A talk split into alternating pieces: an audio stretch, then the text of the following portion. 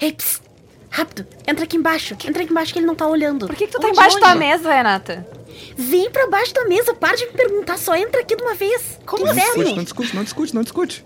Tá, tá, tá, tá. bom, tá bom. Agora baixa a toalha, baixa a toalha. Toalha. Por que, que tem toalha nessa mesa? Alguém vai ter que lavar isso depois.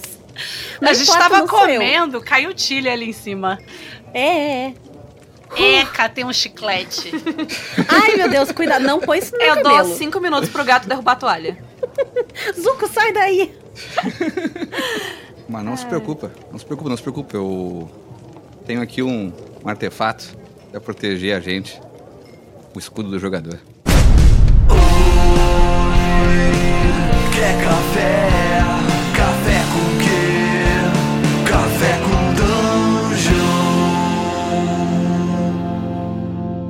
Bom dia, amigos do Regra da Casa. Estamos aqui para mais um Café com Dungeon na sua manhã com muito RPG. Meu nome é Tito Lima e hoje eu tô aqui me preparando para beber meu café Ovelha Negra da melhor maneira possível. Eu me informei sobre os tipos diferentes e estou buscando a melhor experiência. Se você quiser fazer essa pesquisa e se deliciar com um belo café, é só ir em ovelhanegracafés.com.br e usar o cupom Dungeon Crawl para ter um descontinho. Se você quiser ainda mais vantagens, torne-se um assinante do Café com Dungeon a partir de 5 reais. Além de descontos melhores com nossos parceiros, você entra para o nosso grupo de Telegram e ajuda a atingir a próxima meta, que é transformar a Pelov Coffee, a nossa coluna de Cthulhu, em semanal, e um documentário sobre a história do RPG vai começar a sair do forno.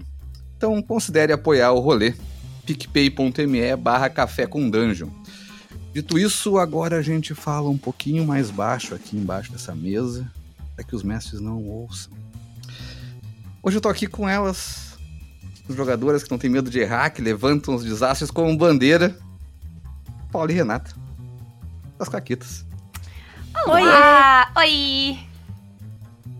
Não sei, se- não sei se eu fui. Se eu- é- é se isso eu mesmo. errei em apresentar isso, mas eu não, acho não, maravilhoso é, é isso. isso, é isso mesmo, isso mesmo. Esse é o espírito. E a gente ganhou esse, esse alcunha de as caquitas aqui, né? É verdade, é verdade. é, eu- Porque o programa se chamava Caquitas, mas quem nos intitulou As Caquitas foi o Balbi. a culpa é ah, toda eu dele. acho, eu acho isso ótimo. Eu não sabia. Sim, sim. Porque a gente gravou um Café com Dungeon, a gente na segunda semana de Caquitas, assim. A gente tinha Ah, saído um programa. em- um- tinha saído o segundo programa no dia que o Bob veio nos convidar. Não sei. Maluco é ele, que ouviu o, o primeiro É programa e achou que dava pra falar com essa gente louca. Eu não acho aí isso é, maluquice, Isso é visão, não. hein? É, isso Isso é é visão. sensatez. E também tô aqui com ela, que não precisa invadir, porque tem uma cadeira cativa. Rei Galvão. eu! Eu não preciso invadir porque eu já invadi antes. Quando é, quando é convite, quando tem convite não é invasão, Quando né? tu, não, e é- quando tu nunca isso sai, né? Quando tu mora no lugar aí. Isso. É ocupação. Não é invasão, é ocupação, exatamente. Exatamente, É isso ó. exatamente. Ó, ó o cérebro comunista alinhado aqui, ó. Não, é porque afinal, né, é o nosso pensamento. Não, é- não é? Caralho. Ai, meu Deus. Então, eu- eu- vamos, vamos começar se entendendo aqui. Eu acho que eu quero saber, eu já sei da, da Ray, e eu quero saber de vocês. Vocês preferem mestrar ou jogar? Fazendo um disclaimer, já que a gente está tratando da maneira mais tradicional possível, com jogo, jogos com uma mestra narradora e jogadores em volta e aquela coisa toda. Não, sem entrar em discussão sobre o mestre é jogador ou não, enfim. Então, eu não sei se eu tenho necessariamente uma preferência, porque o que eu não gosto de fazer é preparar a sessão. eu adoro narrar. Eu acho muito legal narrar, eu amo narrar, eu amo jogar. Eu só quero assinar embaixo tudo que a Rafa tá falando. Eu também. O processo de preparar sessão é uma coisa que me envelhece. Então, é, eu prefiro narrar ou jogar desde que eu não tenha que preparar a sessão. É, eu Também passar muito trabalho. Se for assim, ah, Uhum. dar uma lidinha no negócio e tal, ok, beleza, tranquilo. Mas preparar uma sessão. Ah, ah. Eu, eu não tenho preferência, assim. Ah, eu também não gosto de preparar sessão. N- Nunca preparo sessão. Não existe isso aí. Ah, mas eu acho que, tipo, eu, o, lugar onde eu gosto de narrar não diz- e o lugar onde eu gosto de jogar é meio misturado. Porque eu vou ter. qu- Enquanto narradora, eu vou dar tanto poder quanto eu tenho pra quem tá jogando, e enquanto jogadora, eu vou querer ter tanto poder quanto quem tá narrando tem também. Então, não sei, eu acho que por isso que eu não me importo tanto. Eu gosto tanto de narrar quanto de jogar, porque não muda tanto. Assim. E, e é por isso que a gente é entendida como uma entidade única às vezes, né? Eu assino embaixo do que a Paulo falou também. É, inclusive quando a gente narra, a gente narra junto, às vezes também. Isso. Isso é, isso é muito louco. Acho que até um, vale um, vários casts sobre. Eu já vi vocês fizeram um cast sobre isso também, que eu achei bem Fizeram. legal. A, a gente fez, É. assim. A gente fez um que a gente tentou fazer meio que uma engenharia reversa. Porque a gente nunca parou pra pensar como é que a gente narrava em dupla. A gente fez engenharia reversa pra gravar o Caquitas. De tipo, tá, como é que a gente narra em dupla? Que processo loucura. é esse? E, e- e já aproveitando assim o início já de tudo e saindo completamente do tema de tudo, mas me interessei do assunto e vou perguntar igual, então que se dane. E mudou alguma coisa depois que vocês fizeram essa reflexão sobre? Mudou alguma coisa vocês narrarem junto depois disso? Não. não. Então tá ótimo, então é perfeito. Tá bom como tava antes. Mas já pegando esse gancho do que vocês falam sobre não preparar, ou de serem narradoras preguiçosas, como vocês mesmos se autotitulam, vocês se consideram jogadores preguiçosos nesse mesmo sentido? Apesar de eu discordar um muito pouco. dessa história de preguiçosa. Eu Acho que eu sou uma jogadora preguiçosa também. Eu sou uma preguiçosa. eu não, Não, eu nunca eu não sou. fui a jogadora que escreveu três páginas de, de, de background, assim. Graças a Eu, Deus. eu, eu me empenho muito em montar a minha ficha de forma muito otimizada, porque eu sou uma combeira. Não importa o sistema que eu esteja jogando. Mas eu vou combar da forma mais prática possível. Eu, eu vou gastar o mínimo de tempo que eu puder combando a minha ficha também.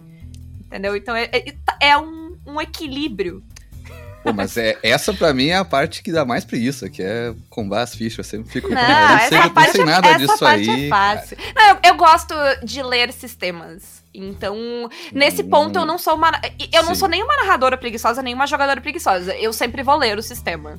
Sim. Inteiro? Tudo? Não, eu vou ler o que eu preciso ler. Porque afinal de Isso contas, aí, eu sou parabéns. preguiçosa. É inteligente. Isso aí. Isso. Afinal, a gente não precisa, nesse, né? Nós que já jogamos um milhão de sistema de RPG, não precisamos ler aquela parte que diz isso é um jogo de interpretação de papéis, em que blá blá blá, o narrador vai fazer blé blé blé. A gente já sabe. A primeira coisa que eu faço é abrir o índice pra ver quais capítulos eu vou pular. Isso. É importante saber a mecânica, né? Essa que é a questão. Eu, eu queria fazer uma pergunta, na verdade. Como é que vocês se preparam para jogar, já que vocês não preparam a narração? Não. Vocês, Ah, vocês enquanto preparam a sua narradora? jogação? Ou- Não, enquanto jogadora. Como Enquanto- vocês preparam a sua jogação? Eu. Não, assim, tem duas coisas que eu sempre vou querer ler do sistema. Que é ãh, a montagem. a- como monta personagem. E qual é a mecânica básica dele. Aí, dependendo do que, que eu montei de personagem, eu vou ler mais coisa ou menos coisa. Se eu montei um personagem que usa magia, eu vou ler o sistema de magia do sistema. Se eu não montei personagem que usa magia, não é problema meu, é problema de quem vai jogar com magia. E eu não vou ler. Ah, então eu vou ler basicamente, tipo, o que eu preciso pra aquele sistema. Por exemplo, eu fui jogar em Brasil e eu fiz uma chefe de guerra. E aí eu decidi que eu precisava saber como é que o combate funcionava na sua totalidade. Não importava o que eu ia usar do combate. Eu precisava Uhum. saber como o combate daquele sistema funcionava, pra eu poder bolar estratégia. Então eu li toda a parte de mecânica de combate e fiz anotações. Que não é pouca coisa Nossa. que não aquele sistema. É uma é muita coisa. Mas é por quê? Porque eu achei que eu ia precisar daquilo pra jogar. Então eu faço aquele negócio do que eu preciso. Mas agora eu vou deixar a Renata falar. É, eu não me considero uma jogadora preguiçosa, porque eu coloco muito empenho quando eu tô jogando. Em várias esferas. Primeiro que eu não me atraso, a não ser que tenha caído um meteoro e tenha acontecido algum imprevisto, assim. A tipo, Renata não muito se grande, atrasa eu não na me atraso, vida. Porque eu odeio me atrasar Renata e tiver pessoas atrasadas. Cinco minutos atrasada, eu chamo a polícia. É sério. Isso, A isso. Renata acho que entrou dois minutos adiantada aqui. Quando eu vi ela Sim, entrar, eu, eu tava entrei 12 tipo, minutos, dois minutos mutadinho. adiantada. E foi me chamar quando eu tava 10 minutos atrasada. Isso aí. Isso. Exatamente. Então, assim, se é, é, o, o horário correto é chegar 10 minutos antes. É, É excelente. então, eu, eu já não sou preguiçosa nesse sentido. Eu conheço muito bem a minha ficha e o que ela faz. Uhum. Sabe? Porque assim, eu posso até não ter tido tempo de ler todo o sistema, mas a minha ficha eu conheço. Né? E como a Paula falou também, saber uma mecânica geral e tal. E eu, como jogadora, eu vou entregar o que me for pedido. Então, se é um jogo em que eu preciso, sei lá, a gente tá jogando Sétimo Mar, eu vou responder as 20 perguntas direitinho. Se a gente tá jogando um negócio que não tem background, não vou entregar background nenhum. Uhum. É, teve uma vez que a gente tava jogando Dungeon World e a gente foi montar. É, não era nem background do personagem em si, mas a gente tava criando regiões. É, é o que o DW sugere, né? Que cada um Isso. diga de onde vem e tal, cria uma parte do mundo. tarará. Responder as perguntas ali pra fazer o. Hum. ver qual é que é o Isso, universo isso, todo que vai rolar o jogo, né? Exatamente. E aí Essa eu é tava legal. criando o, o país lá de onde a minha personagem tinha vindo. E eu escrevi ele no formato de um TCC, assim. Ele tinha índice. Foi uma tava- piada, a verdade você já disse Foi, foi, uma piada. Foi uma piada. Pô, mas é, mas é uma piada que não Deu pode ser Mas- como ela- preguiçosa. Ela se empenhou na piada, porque eu vi o TCC. É, eu formatei ele a BNT direitinho. Pô, ficou nos trinques aquilo ali, assim. O que, o que é ser um, um bom jogador se não se entregar a piada, não é mesmo? É, exatamente, exatamente. exatamente.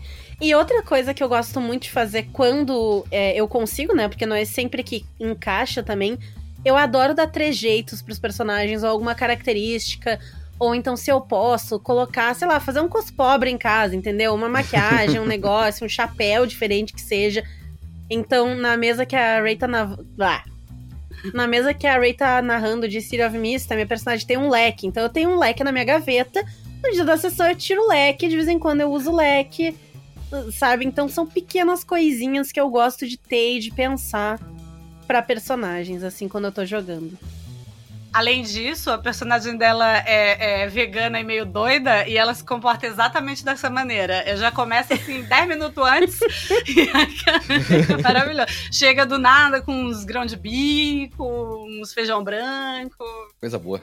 Isso, eu, tento, eu tento encaixar muito o personagem, assim, quando, quando eu consigo encontrar. Porque nem sempre a gente encontra o personagem de cara, né? A gente cria o personagem e ele se revela quando tu joga, né? É, eu acho que quase nunca, né? É. Geralmente ele se revela quando tu joga e nem sempre é na primeira, na Nem segunda, na é na terceira, na, quarta É, sessão. Às vezes é. é. no meio, assim. E às vezes o que tu pensou que ia ser o personagem não encaixa exatamente com o jogo. Às vezes, mesmo que tu tenha lido toda a mecânica na prática, elas não é exatamente o que, que tu tinha pensado. Às vezes a dinâmica com os outros jogadores leva pra um outro lado. Sei lá, a personagem Sim. geralmente aparece na mesa, assim. Raríssimas vezes eu pensei em um personagem e ele se manteve aquilo jogando. Sim. É, então eu vou atrás disso, assim, sabe? Quando eu encontro o tom da personagem, eu vou manter ele o melhor que eu puder sempre. Então, se ela é a maluca dos cristais, toda natureba da vida, ela vai ser assim o máximo que eu conseguir. Então, eu vou tentar colocar na interpretação sempre. Então, sei lá, eu não me considero, assim, uma jogadora preguiçosa, porque eu vou a fundo quando eu tô jogando. É, é, mas eu, eu acho que eu vou a fundo, mas muito é no improviso. Muito é pensado na hora. Deixa eu fazer uma intervenção aqui para fazer um- um- uma questão de ordem. Que tanto Renata quanto, quanto Paula também se dedicam muito quando estão narrando, tá? Então também, também tem essa questão aí. Não, é, é, a gente brinca que a gente é narradora preguiçosa porque a gente não é um narrador que tem, tipo, muita coisa planejada. A gente improvisa muito mais do que a gente planeja. Mas assim, modéstia à Sim. parte, a gente é muito foda de improvisar. E é por isso que a gente Sim, improvisa e não planeja. Exatamente, exatamente. Eu, eu desenvolvi essa capacidade pra não ter que planejar. Entendeu? Até porque, tanto eu quanto a Paula, nenhuma de nós gosta de fazer nada mal feito. Então, se a gente fosse ruim de improviso, a gente tava preparando a bosta da sessão por três horas. Sim. Essa é a realidade. Mas eu fiz questão de ser boa no improviso, que é pra eu não ter que preparar a sessão, porque eu odeio preparar a sessão. É, e tem uma parada legal que dá pra tirar disso também, é que se você é um jogador, você pode é, trazer essa parada do narrador preguiçoso aí também pra dentro de você, porque basta você conhecer o que você tá fazendo e saber como você vai improvisar, saber os parâmetros e tal, que você consegue, não precisa planejar tanto assim, você consegue improvisar muita coisa. Até porque, se tem uma regra de ouro do RPG, é que não importa o que tu planejou, o jogador vai fazer um outro negócio. E, e- e essa regra vale pro jogador também. Não importa o que tu planejou que tu vai fazer na próxima sessão, alguma coisa vai. Cara, ou vai ser o dado, ou vai ser um negócio que o narrador planejou, ou outro jogador vai fazer. Cara, Nunca dá. Aquele negócio que tu, se tu ficar um- de uma sessão pra outra, sabe, cozinhando. A não ser Aham. que tu combine tu e todos os jogadores, e ainda assim, sempre tem a chance de dar errado, porque tu vai ter que, provavelmente tu vai ter que rolar um dado. Eu Nossa. diria que não é nem de sessão pra outra, mas de um É, turno pro outro. é, às Você, vezes não, de um turno pro outro. Agora eu vou mirar aqui, ó, porque o turno que vem, é, o- eu, aí, aí é que eu me consagro. E daí alguém pega e pula com, pula com o cara que tava mirando e joga o cara pela janela. O cara Perdeu um turno padrão pra longe. cima. Porque, porque, porque RPG tem muito de acaso. Então Claro. planejar é uma coisa muito complexa. A gente chamou o podcast de Caquitas não é à toa, porque Caquita é isso, é quando o acaso acontece pro bem ou pro mal. E a, pra mim, a graça do RPG tá no acaso, né? Exatamente. Nossa, eu acho que, assim como todo mundo, né? Todo mundo tem uma história de quando tudo deu errado. Eu, uma vez, eu, quando ainda jogava grandes campanhas de DD, a gente tava numa cena de confronto entre dois jogadores, assim, o meu e, e o do Juju, que joga o Serial Mist com a gente. E a gente tava lá planejando como é que a gente passou a semana inteira antes da sessão, planejando como a gente ia se matar e, e a gente ficava sem saber o que ia acontecer a partir dali, porque o grupo ia se dissolver, assim, ia ser uma parada tensa. Aí, nossa, semanas de conversa, de repente, do nada, no meio do negócio, a gente ia se preparar pra lutar, chegou outro jogador e falou assim: ah, porra nenhuma, vai acontecer isso não. E acabou. Palhaçada, vocês dois. Ninguém vai lutar aqui não, porra. Botou aquela camiseta de. com- duas cabeças, sabe? De irmão. De... Isso. Sim. Pede desculpa. Então, mas esse, esse negócio de. Sobre se preparar pra improvisar e tal, eu, eu tenho certeza, pelo que vocês falam, pelo que vocês vê, pelo que eu ouço vocês falando, que vocês leem muitos sistemas. E isso. Eu acho que isso é, a- é a maneira mais. ah, não é nem fácil ou mais direta, mas eu acho que a maneira mais saudável de preparar pra jogar um jogo é tu ler ele, e isso é. é... Posso discordar? Não acha? Não, eu não acho. Essa é a maneira mais fácil pra mim de fazer isso. Mas Hum, eu sou uma pessoa que tem muita, muita facilidade de aprender sistema ah, lendo. E eu não tô falando isso pra, Sim. tipo, me gabar aqui. É, é uma facilidade, eu tenho. Eu sempre tive. Eu sempre consegui ler regra de board game, entender lendo a regra e sair jogando. sim. É uma parada que. do meu desenvolvimento, de como eu penso, de como minha, meu ah, pensamento se organiza. Eu não acho que isso seja verdade pra todas as pessoas. Então, eu entendo que existem pessoas para as quais sentar e ler um sistema é algo muito difícil. E entender ele no seu texto é algo muito difícil. E não é porque ela tem preguiça de ler, não é porque ela é uma jogadora preguiçosa. Sim, sim, sim. Então eu acho que um jeito legal é tu tentar saber alguma coisa sobre aquele jogo antes de jogar. Mas eu não acho que o livro seja a única forma, não mais hoje em dia. Então, tu pode ler o livro e vai ser. É o jeito mais óbvio, né? E, e assim. Sim. E, e mesmo que, sei lá, a- tu não tem o livro, geralmente tem fast play, né? Livros, os livros maiores tem. Então tem jeitos de tu conseguir ler o Uhum. livro e é um jeito ótimo e que vai funcionar. Se tu é uma pessoa que consegue e curte sentar e ler um livro. Mas pode ser que tu não seja. E aí, tipo, tem podcasts que vão falar de sistemas, tem jogos na Twitch. Tu pode pedir pra alguém que é teu amigo, que conhece o sistema, sentar e te contar sobre ele. Eu acho que é importante a gente saber que existem outras formas de tu aprender a jogar um jogo e que nem todo mundo vai aprender a jogar um jogo da mesma forma que a gente. Então, esse- a gente tende muito a ter essa coisa de não, lê o livro aqui. Mas principalmente pra quem ainda não jogou muito ou não jogou muitos sistemas, às vezes ler o livro é algo muito complicado. E dependendo do livro, isso vai ser algo muito complicado. Ah, No geral, os livros eles também são feitos de uma maneira que é mais facilitadora para quem vai narrar. Uhum. E, de qualquer maneira, entender um RPG e um sistema de RPG no geral é uma parada que vem com experiência. O primeiro que você jogar Sim. vai estar confuso, o Sim. segundo também, e eventualmente, depois de E um o tempo, terceiro é. também, todo mundo se É, confunde e eu em lembro do primeiro que eu li, eu lembro de achar insuportável de ler. Por que não? Tudo bem, era D&D quinta edição. Mas não fazia sentido. Porque eu não entendia as coisas, eu não entendia, tipo, a- o- a- aquela... Eu não tinha o, o jargão uh, É, o RPG, do se RPG. apropria de muitos termos que tu, tu não necessariamente sabe o que significa se tu nunca leu um livro de RPG, nunca jogou RPG. Né? É não vai isso- ser tão, tão claro, tão preto no branco. E até aquela parada que eu falei sobre o que ler. Tipo, o que que eu posso. pu- O livro de RPG é muito longo, gente. E saber. consulta, né? Saber É. o que ler e o que que eu preciso ler pra jogar também não é algo simples. Mas mesmo num livro curto, tipo um RPG de panfleto, se você não saber o que procurar, se você não souber o que procurar, se você não souber é, como ler aquelas, aqueles termos, você também não vai conseguir entender. Não Sim. importa o tamanho do negócio. né? E é uma tem uma outra- técnica. Tem uma outra questão aí ainda também, que dizer que ah, a pessoa pode ler o livro para aprender, tá presumindo que a pessoa tem o tempo de ler o livro. Ah, é. E nem todo mundo tem tempo de ler o livro.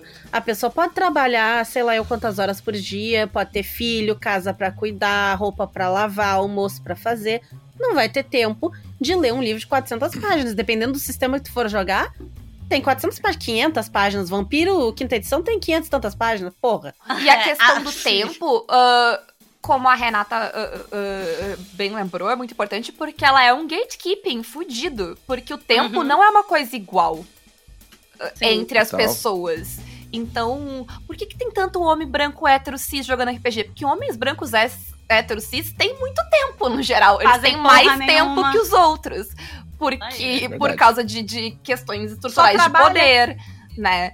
Então, eu acho que, tipo, é, tem muitas coisas aí que não é tão simples a parada de ler o livro. Eu acho que ler o livro, se tu pode, se tu tem como, é, é uma coisa ótima de se fazer, mesmo que tu não entenda ele 100%, sabe? Eu sempre, sempre sou a favor de tu tentar ler o livro, mas eu acho importante não ser a única solução.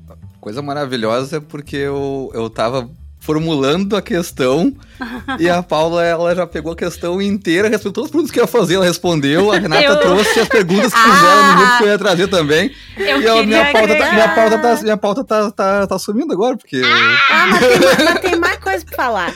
Mas é óbvio. Porque tudo isso aí ainda, né, que a Paula falou, inclusive, de que pra ela, ela tem essa facilidade. Uhum. Isso tudo vem de que pessoas aprendem coisas de jeitos diferentes, né? Total. Então, tem. E isso aí, até é uma pauta que a gente vai trazer pro Caquitas na, ma- mais pra frente, que é um esquema de. A gente endemoniza certas atitudes e certas coisas que não precisam ser endemonizadas.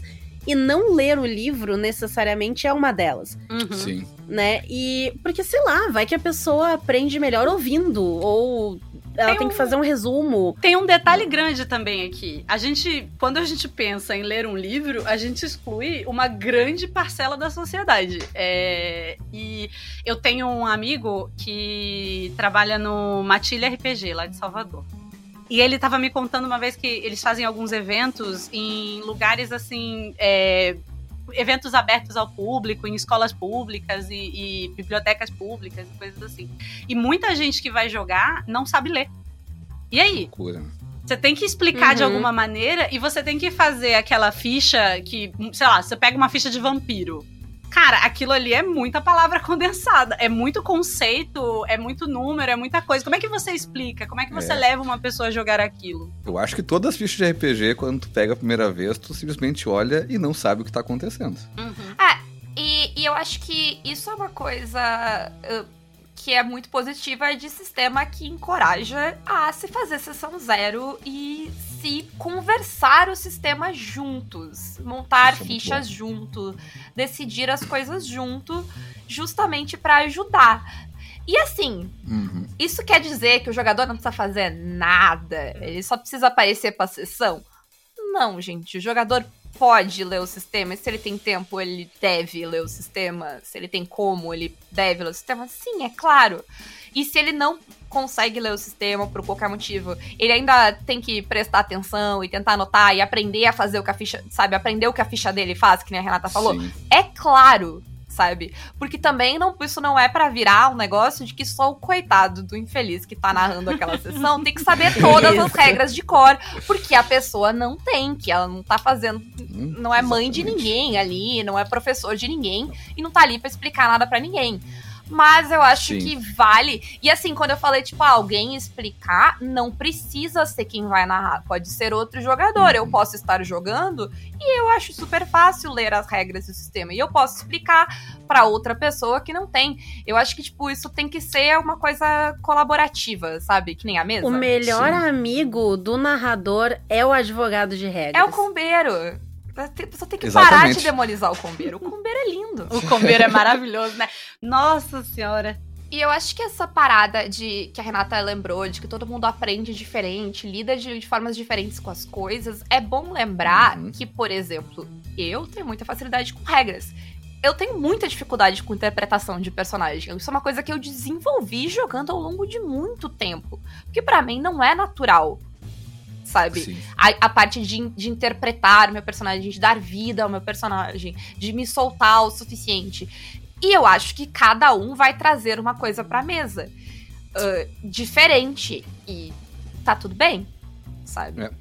Eu, eu perguntei alguns grupos, assim, no grupo do café e mais alguns grupos de, de jogo meu, assim, sobre dificuldades para aprender sistemas novos, assim, o que, que acham de, de qual é, o que, que identificam como uma dificuldade para jogar uma mesa nova e tal, com um sistema que não conhece. E, assim, a maioria esmagadora foi textos longos. Uhum. Que é tipo assim, cara, né, pensando no, na- em pessoas da minha idade que elas têm um tempo reduzido, não é mais como quando a gente aprendeu a jogar RPG, sei lá, quando eu era criança Uhum. eu tinha só o tempo pra ler RPG, que era só o que eu fazia. Mas agora, tipo assim, cara, eu pego, se eu pegar esse livrão aqui e tal, eu não, não, não vou conseguir jogar. Então, essa abordagem de como, como tirar o melhor proveito do tempo que tu tem ali, seja na mesa, eu acho que a sessão zero é muito importante pra isso. Eu tenho feito sempre quando eu jogo é colocar toda a história que vai acontecer, tipo assim, narrar uma cena inicial ou propor o que, que vai ser o jogo ali tal, junto com os jogadores e vão apresentar o sistema e fazer as fichas todo mundo junto. Porque eu vou estar aprendendo Uhum. como narrar ou aprendendo como jogar. Sim. Todo, meio que todo mundo ao mesmo tempo. Olha só, É, eu- como é que é isso aqui? Não sei, vamos olhar no livro. Eu sempre faço uma cena tutorial no- na sessão zero. É aquela cena. Ah, eu gosto do Siri porque ele manda você fazer isso É. e ainda te dá mas, mas isso né? veio É- bastante desses nossa. sistemas, né? Eu- Eu peguei, comecei a pegar isso de, de construir a sessão zero, de fazer coisa assim, quando eu joguei Dungeon World, essa primeira É, não, vez. PBTA é, é o melhor da humanidade. é, assim. Uhum. É. Ah, e o- eu acho que tem uma coisa aí que é muito importante de, de- que a gente não falou, porque a gente falou de saber as regras, saber a sua ficha, saber montar personagem, mas tem uma coisa que vem antes disso que é muito importante e eu acho que é uma barreira que as pessoas têm de trocar outros sistemas, às vezes elas não se dão conta, que é entender a proposta do sistema novo. Como é que como é que aquele sistema quer que tu jogue? E eu acho que isso É. quebra muito às vezes as pessoas quando elas estão trocando de Pois é. sistema. É, tem uma coisa que as pessoas acabam fazendo, às vezes, dependendo se elas vão pra um sistema novo com um personagem em mente sem conhecer absolutamente nada do sistema, grandes chances de dar errado. Sim. Porque o sistema ele tem uma proposta, independente de qual que ela é. Sei lá, vai que eu, eu chego na para jogar uma mesa que seja de D&D quinta edição e eu tô na minha cabeça que eu quero fazer o Spock. Não vai dar. Não Fa- vai fa- dar. Não vai faz um elfo ali, faz um elfo que tá Ah, mas querendo... cadê o. Não, peraí, cadê o defensor do DD aqui pra dizer que dá pra adaptar tudo pra DD? Enfia no cu. Dá, o dá, elfo mas não não precisa. é, não é um vulcano. Claro não que não é. Não vai dar, entendeu? E, Um tipo, elfo tu vai nunca te será. frustrar. Tu vai te frustrar. O elfo nunca será. Ah, e isso tem na criação de personagem, tanto que eu nunca penso o conceito de personagem sem dar uma olhada no que- na montagem de personagem, assim, no que, que tem de opção do Ah, sistema. Sim. Mas eu acho que além disso, é como tu pensa as tuas ações. Mas peraí, calma. Eu preciso comentar do primeiro, do primeiro assunto que você falou. Que é da proposta do jogo. Foi uma coisa que. Era aí de... Foi uma Uhum. coisa que eu aprendi com a Paula, inclusive, a observar isso. Mas é além da proposta do jogo de o que, que ele quer que você jogue, é legal você observar qual é o tom daquele jogo. O que, que aquela sim. história vai trazer como ele quer você. que tu jogue. Porque não é só o que que ele quer que tu jogue, é como ele quer que tu jogue. E a gente, a nossa exemplo máximo disso, assim, foi as primeiras vezes que a gente saiu de um sistema muito fechado como o D&D, eu acho que é uma experiência muito comum, uh, para pessoas para ir para sistemas que não são tão engessados. Uh, e eu digo isso com amor e carinho, gente. Eu tenho muito carinho pro D&D. Foi o primeiro sistema que eu joguei. Relaxa. Uh, mas assim, a gente foi jogar Dungeon World e a gente foi jogar Sétimo Mar. E a gente apanhou um bocado no começo. Principalmente no sétimo oficial, mar. Oficialmente a minha pauta já tá sendo falada, então. É. É, porque essa era a última pergunta. Minha última pergunta era os jogos com perspectivas diferentes. Quando tu sai pergunta. de um DD e tu vai para um jogo PBTA, assim, que tu quer um, um, paradigma muito diferente do jogo em si, como ele funciona, como é que é isso? Agora então, só vai. É, o, o, o sétimo Mario foi muito isso, porque como é que tu pensa jogo de RPG quando tu tá acostumado a jogar coisas tipo sistema D20? Tu pensa um obstáculo, e uma rolagem para passar aquele obstáculo. Isso, isso, não funciona no site Mario. Não existe rolagem para passar é o obstáculo. E não, é muito difícil entender esse conceito, né? De que, é... cara, tu não, tu não tá rolando. É, tu não tá rolando para acertar o soco. Exato. Não tem. Sim, não, tem não é. Não é.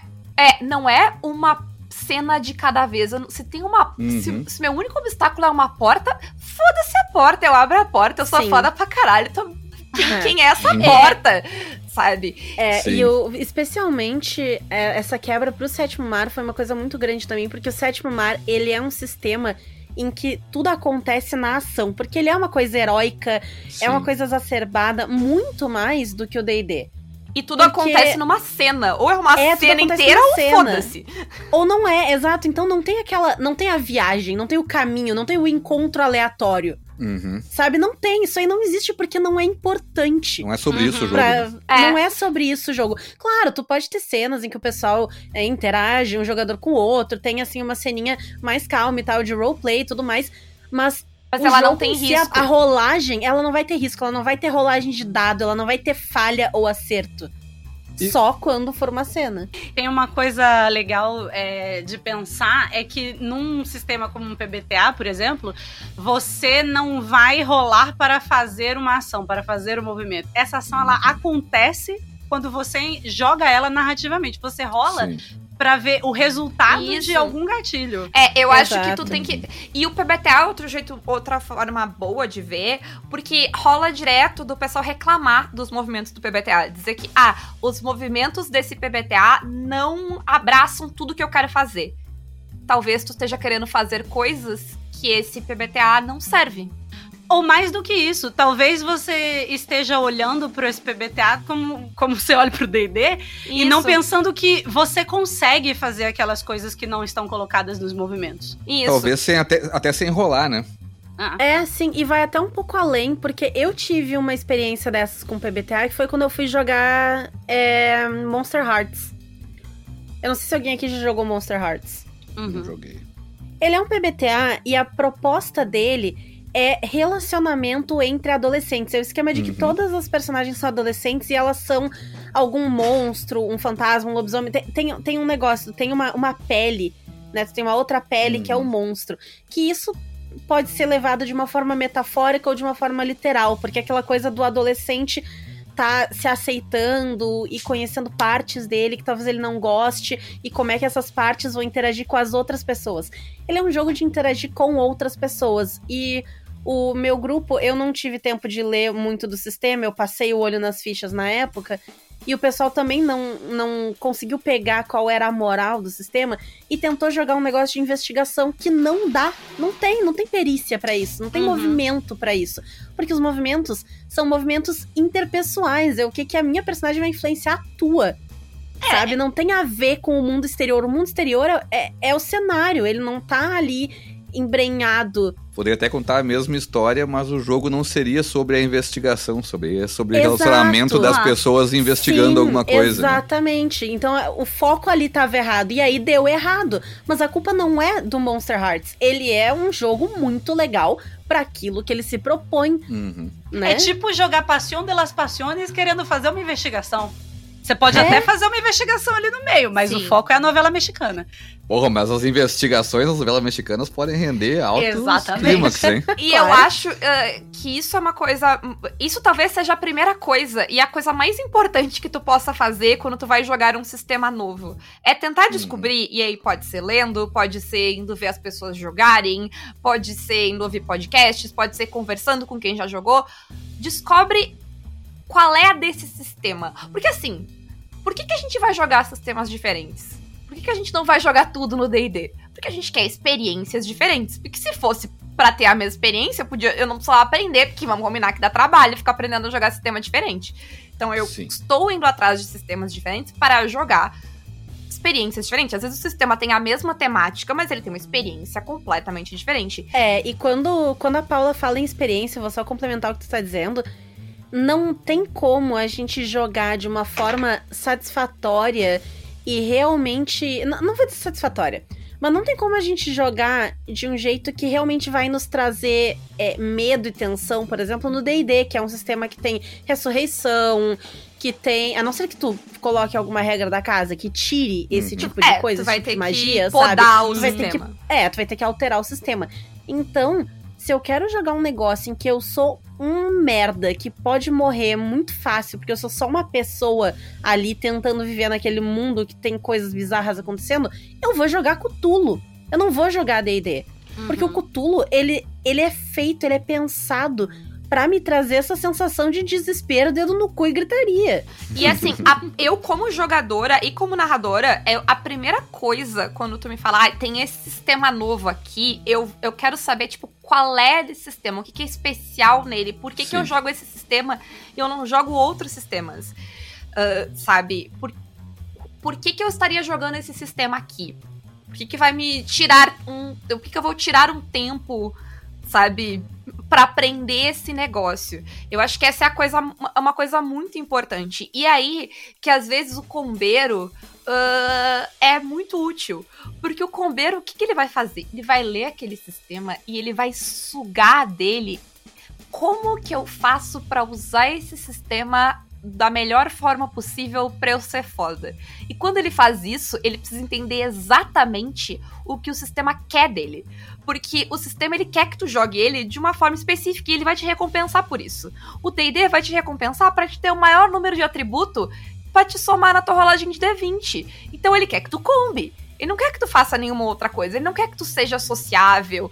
Ele, ele não quer que tu faça roleplay. Tipo, o sistema em si, ele não tá preocupado com isso. Ele tá preocupado que tu combe a tua ficha pra fazer. Tu pode jogar o DD sem fazer nada disso? Pode, mas não é essa a experiência que o sistema tá te empurrando pra fazer. Do mesmo jeito que o sétimo mar tá te empurrando pra fazer as coisas da forma mais ridícula e épica e espalhafatosa possível. E ele vai te recompensar por isso. Só queria pontuar a Paula falando em terceira pessoa, mas pareceu tanta primeira pessoa aí nesse negócio. Tem que falar do jogador combeiro, porque ele vai poder fazer É, tal eu, coisa. eu, mas eu, eu- sou eu, sou eu, sou eu. Eu só tô falando de mim na terceira pessoa. Eu, eu sou a combeira, eu sei. Ninguém, todo mundo eu sabe. Queria, eu queria pontuar que inclu, tanto tanto D&D não exige isso que é muito possível jogar D&D sem interpretar o seu personagem uma única vez. Sim, sim. Inclusive conheço e muita gente, gente que já fez. joga. É. Ainda conheço gente que ainda faz e É. se diverte. Mas isso que, que a E Paula não tem nada de saber... errado com isso. Sim. Exatamente. Não, pois é. Mas isso que a Paula falou de saber a proposta do sistema e entender o porquê que tu vai jogar aquele e não o outro, pode ser uma opinião não tão popular, tá? Mas, por exemplo, eu não vi graça no Pathfinder segunda edição. Só você? Não sei, Eu eu não, não li sei. ele porque Mas eu sabe- olhei pra ele e eu pensei, eu já Gente. joguei isso aí. Sim. É, sabe, ele, ele, pelo que eu li dele, ele me traz uma experiência, e eu joguei ele uma vez também, só, uma só, porque depois não, não me também, prendeu é. e eu não quis. Mas ele me traz uma experiência muito parecida com o D&D, que eu já joguei, já sei jogar e não tô mais afim de jogar. Mas a gente tem em contrapartida o sétimo mar e o Tordesilhas. Eu ia dar o mesmo exemplo, a gente é a mesma pessoa, a gente é a mesma pessoa. Mas o, o Sétimo Mar e o Tordesilhas, eles são dois sistemas pra tu jogar capa espada, pirataria. Eles são completamente diferentes, eles te trazem uma experiência completamente diferente. Como a gente falou, o Sétimo Mar é por cenas e tal. O Tordesilhas vai ser ação por ação, mais parecido, né, com né, D20, né, nesse caso. Só que ao mesmo tempo ele tem umas mecânicas muito foda, pelo amor de Deus. A mecânica do touché, do hangar. Ele tem um Ai, negócio maravilhoso. Ele, ele vai simular essa parada épica e, e absurda num sistema que é mais. que não é narrado na cena toda, que é narrado no obstáculo. Ele vai encaixar isso e fazer isso funcionar numa lógica totalmente diferente de jogar. E é incrível a experiência. E ele traz outra coisa também, porque o Sétimo Mar, ele é muito mais. é, a- o nível de fantasia do Sétimo Mar é bem mais baixo que o do Tordesilhas. Porque no Tordesilhas tem elfo, tem puck, tem várias criaturas fantásticas. Tem no Sétimo Mar é todo magia mundo humano. de um jeito bem Uhum. mais tradicional do que a É, gente de uma espera de alta magia, né? E o sétimo mar é uma magia bem mais contida e mais específica e meio diferentona. Então, é uma experiência totalmente diferente tu jogar um e jogar o outro, sabe? E tu, olhando o sistema e entendendo essa proposta, tu joga os dois com gosto. Enquanto que o do D&D Pathfinder, foda-se pra mim, né? Minha opinião, foda-se. Porque eles vão me dar a mesma é, ou muito parecida a experiência que eles vão me propor. Então, não, não preciso jogar os dois. Provavelmente ali também é é uma experiência de combate tático de, em níveis diferentes, né? Se tu não tá Sim, procurando uhum. isso, também não vai. Nenhum nem o outro vai te, Tem uma. vai te satisfazer, né? E eu- Entendo Tem bem. uma, tem uma questão nisso que são os sistemas que não tem turno, né? Uhum. Eu acho isso muito é incríveis, mas eu fico me perguntando. Um jogador saindo do D&D, né? Como é que ele se difícil. encontra num sistema sem turno? Que conselhos vocês dariam pra uma pessoa que vai jogar pela primeira vez um sistema em que o combate não tem turno? Age. É. A gente tá muito acostumado a jogar sistema reativo, em que o vilão tá lá e ele vai te atacar. E que tu tá esperando pra ver o que, que o inimigo vai fazer pra decidir a atuação. Foda-se o inimigo. O inimigo vai fazer o que tu O tiver protagonista é tu. O prota- Exato, o protagonista é tu. Então, não reage, age. Essa é a, a- a assim, Ó. pra mim, a, a, a coisa que eu mais vejo é exatamente isso que a Renata falou. É o pessoal cai pra um PBTA, ou cai pra um sétimo mar, e aí a pessoa, ela, ela, ela tá esperando algo acontecer pra Uhum. fazer a ação Uhum. Ah, tá, mas o que que tá acontecendo? Mas esse cara tá onde? Não sei onde é que tá esse Uhum. cara, sabe? O que, que tem na sala? Tem, não, não, importa, porque nesses sistemas que são mais diferentes, que são mais narrativos, é tu que vai dizer, é tu que vai ditar. A mesma E se dá certo ou não, o dado vai te dizer se vai dar certo ou não. Mas é tu que vai ditar o que vai acontecer. Não é nem o narrador que vai te É, dizer se dá certo outra, ou não. a outra coisa, eu acho que é, é- é sair de um grid pra um teatro da mente. É outra coisa que é complexa. Sim. E eu acho que uma coisa, uma dica importante é tem paciência. Não vai ser na primeira sessão que tu vai encaixar e saber fazer todas as coisas. Uhum. Talvez no começo vai ser muito difícil pra ti imaginar aquela cena. Talvez tu precise desenhar de alguma forma aquilo ali, talvez tu precise de uma imagem. Não tem problema fazer essa transição, Uhum. sabe, aos Uhum. Todo mundo fez, a gente fez, a gente levou, Uhum. a gente jogou uma campanha inteira de Sete Fumar até aprender a jogar Sete Fumar, sabe? Todos nós aqui, inclusive. Falo pelo É. Tito também, mesmo não sendo É. a mesma pessoa Não, mas ele. é isso aí mesmo. Eu, eu até ia falar. Do, eu tenho assim, eu tenho. Tô jogando. Tô jogando aquela campanha de Call of Cthulhu gigantesca lá, clássica, aquela coisa toda. Aham. E, obviamente, eu tentando deixar as coisas mais enxadamente possíveis, sem botar grid nunca, e até ter uma, um tiroteio num, num lugar onde tinha uma, um zilhão de pessoas e a Sim. primeira sessão foi um inferno, porque ninguém sabia onde estava ninguém, e era tipo, muita gente pra contabilizar, e eu, tá, peraí. Uhum. A sessão parou no meio disso, assim, tá? A sessão que vem eu botei um grid, olha só. Uhum. Um tá aqui, um tá aqui, aqui, aqui, aqui, aqui, porque resolveu isso. E tudo bem, entendeu? e tá eu tô tudo tentando fazer as coisas é. de um Eu jeito. gosto do grid como apoio, às vezes. Não, exatamente assim, também. é, é, é, tu- tu- Hum. é normal ficar confuso em certos momentos. Às vezes é confuso do início, porque tu não tá acostumado, e às Uhum. vezes é confuso mesmo, tudo bem, tipo, olha só, vamos pegar- botar um papel na mesa e vamos anotar onde tá cada um no lugar, botar, cara, esse, da, esse D10 aqui sou eu, esse D20 é tu, e estamos aqui, a diferença é mais ou menos assim, entenderam? É, Beleza. o mapa não precisa ser um grid também. Pode ser uma Uhum. imagem onde você Isso, coloca um isso. X e se localiza. É um O grid, em geral, é tipo um, um artifício visual pra se localizar num espaço geográfico Não, ali. num- e, num e- espaço e essa qualquer. parada de teatro da mente, ela também tem a ver com como a gente pensa. Não é pra todo mundo, Uhum. é- nem pra todo mundo é igual. Essa questão de Exatamente. toda vez que, que tu fala, imaginar uma coisa, Uhum. isso não é pra todo mundo. Por exemplo, eu, Sim. gente, a- o meu cérebro, ele sempre tem um narrador. Tudo que eu leio tem um narrador. Quando eu penso, eu converso comigo mesma.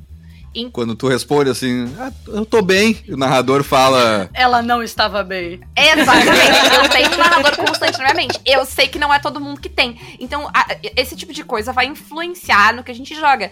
E eu acho que aí entra no meu outro negócio também. Que essa parada de sistemas trazerem experiências diferentes vão ter experiências que tu não gosta. Sim. E tu vai Sim. ter que aceitar que talvez aquele sistema não seja pra ti. Não tem nada de errado com aquele sistema, não tem nada de errado Não é ruim. contigo jogando É. aquele sistema, ele só não é pra ti. Eu descobri narrando que eu não sei narrar DCC, eu não sei, eu sou um desastre, eu sou um fracasso, eu não mato ninguém em aventura funil. Eu não consigo. É, é, Eu, eu narrei uma aventura nível 1, entrou quatro personagens na dungeon, saiu cinco. eu não tô nem brincando, eu tenho pessoas que podem provar isso. Eu não sei narrar. Eu, eu não sei narrar do jeito que o sistema precisa ser narrado, Uhum. sabe? Uhum. É só eu aceitar que eu posso narrar outras coisas. É, isso não quer dizer que você é ruim, nem que o sistema é ruim de nenhuma maneira. As pessoas Não. conversam de maneiras diferentes. Todo Exato. RPG é uma conversa. Eu sou um desastre jogando Tales from the Loop. Porque eu não Renata tenho fica- referência. Renata fica. Eu não, Eu sou uma criança, o que, que eu tô fazendo aqui? Isso, porque o Tales from the Loop, ele tá ali. Ele tá ali pra simular, sei lá, uns filmes dos anos 80, 90, em que a criança entra na instituição do governo e desmascara Gente, é um sério, negócio de Renata, gigante. maior caqueteira que já existiu. E aí as pessoas vão invadir o loop e a Renata, vocês estão malucos? Vocês têm 12 anos? O que, que vocês querem invadir o prédio do governo? Eu vou falar com a minha mãe, Cara. eu vou chamar a polícia. Eu tenho um problema muito grande com tudo Lovecraftiano, porque você não pode olhar pra coisa. Você tem que. Eu não consigo viver um sistema investigativo em que eu não possa ir até o fundo da investigação. Porque Não, mas, você a, vai mas, se, mas se baseia pode, em ir tu até vai o fundo ficar e se louca, fuder. É, é, isso, é não, isso que é o.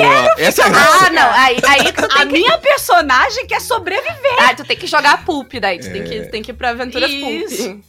Que tu pode dar um soco em Cutulo. Isso, é Isso. isso que eu quero. Eu quero socar a cara de Cthulhu. Então, ah, eu. A gente tava conversando aqui sobre esse negócio de aprendizagens diferentes e sobre a gente encarar os sistemas, não gostar de algumas coisas do sistema e tudo bem e tal. É, é uma. Tem um, um- Acho que uma grande diferença é tu pegar o teu grupo de sempre, aqueles. aquela- Aquelas cinco amigas que tu tem, que jogam sempre o mesmo jogo, e vamos jogar um jogo novo todo mundo, que ninguém conhece, Uhum. vamos entrar junto, ou tu é a única pessoa que não conhece o sistema e vai entrar na mesa. É, e tu tem aquela sensação de que tá pra trás, todo mundo tá falando sobre a, a lore do jogo, sobre o, o sistema do jogo, todo mundo combado o negócio. com gente no D&D, assim. É, não, mas, mas isso acontece em qualquer jogo, entendeu? Assim, tipo, se tu pegar, por Pô, exemplo, quando real. eu fui jogar a primeira vez Dungeon World, eu fui jogar na casa do meu amigo, vamos jogar hoje, lá tinha 10 pessoas jogando. Nossa. Eu era o único que nunca tinha jogado. E eu fiquei, sabe, tipo, eu fiquei, tá, beleza, preenchi a fichinha aqui, fiquei aquela, aqueles olhão arregalado, assim, não acompanhar o que tava acontecendo, sabe? Não, Sim. beleza, eu vou agir agora. Mas isso, ah, tudo bem, eu, eu- eram amigos e eu tava confortável e entendi logo como é que funcionava o jogo. Mas isso pode ser um, um bloqueio pra várias pessoas, tipo aquela, ah, vai lá e age. Mas o cara, tipo, fica esperando assim, será que é a minha vez? O outro tá falando por cima de mim aqui, os qual é que é o negócio. Várias É. vezes, quando botei o Dungeon World, por exemplo, a gente se organizou em turnos entre os jogadores, meio que, mesmo sendo turno, tipo assim, a ordem tá na mesa, entendeu? Pra ter uma ordem de cada É, um com poder 10 falar. jogadores também, Sim. Tito. Não, Não, não, não, que fazer. É, nesse, é. nesse caso, foi, uma- foi atípico. não- Quando eu Sim. botei, tava com quatro jogadores, era É. outra, outra questão, assim. Eu acho que tem dois pontos aí que, que eu, eu acho interessante trazer, porque assim, ao menos no meu caso, eu prefiro ser a única pessoa ali que não conhece o sistema do que ninguém saber o sistema. Uhum. Mas, por, mas aí tem, tem dois poréns. Primeiro, todo mundo tem que estar disposto a ensinar pra aquela pessoa que não sabe o sistema. Uhum. Sabe? Não.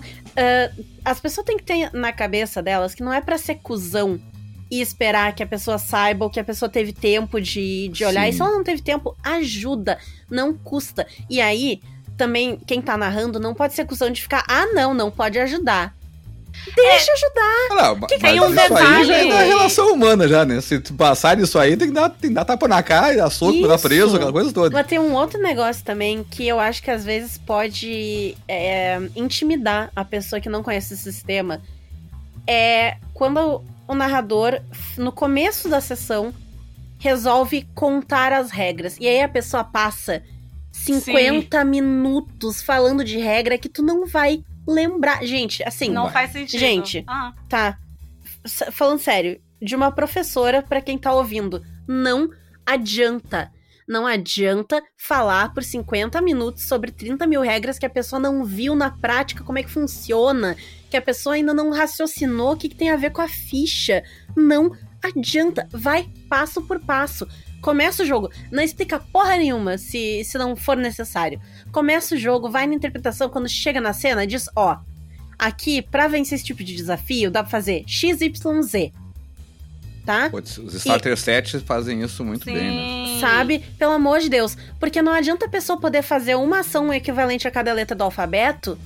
E aí tu ensina do A a Z, mas naquela cena só precisa fazer o G ou o F. Ah, sim. Ah, eu quero, eu quero fazer um adendo. É, quando você for, se por acaso assim, você que estiver ouvindo isso aqui, for escrever um livro de D&D, não explique todo o resumo do seu jogo antes de colocar as coisas, tá?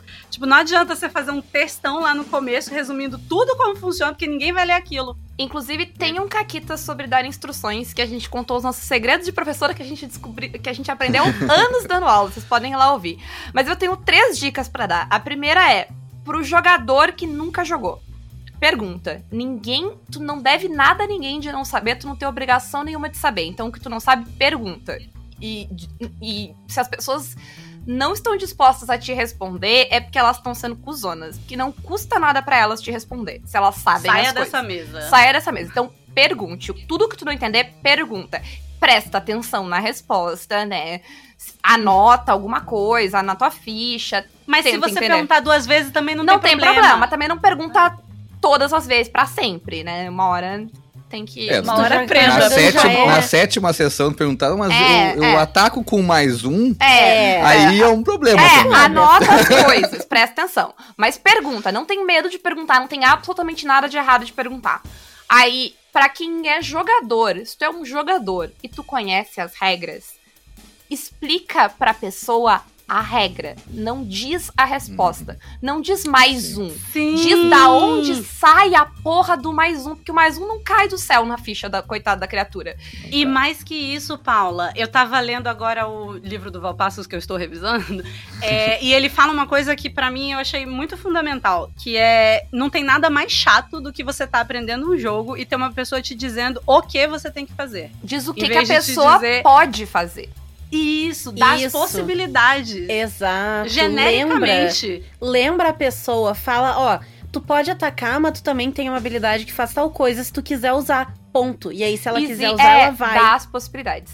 E se tu Uhum. tá narrando, e, e vamos combinar que a gente fala aqui que o narrador não é a única pessoa que precisa ler as regras, mas assim, 90% das vezes, o que vai acontecer é que a pessoa que vai narrar leu as regras, as outras Uhum. pessoas leram um pouco das regras ou nada das regras, e quem sabe a regra é o narrador. É tipo, é a maioria esmagadora das situações RPGísticas. É sempre assim. Não deveria, necessariamente, talvez não, mas é a realidade. Não, não, não adianta viver fora da realidade. Porque, em, geral, as mesas são postas por alguém que queria jogar aquele jogo. Exato. Tu teve que ler e botar a Isso, mesa. Né? exato. Até porque se você não lê as regras e entender, você também não consegue narrar. É. Então, Então, mas então, vamos presumir que esse é o cenário.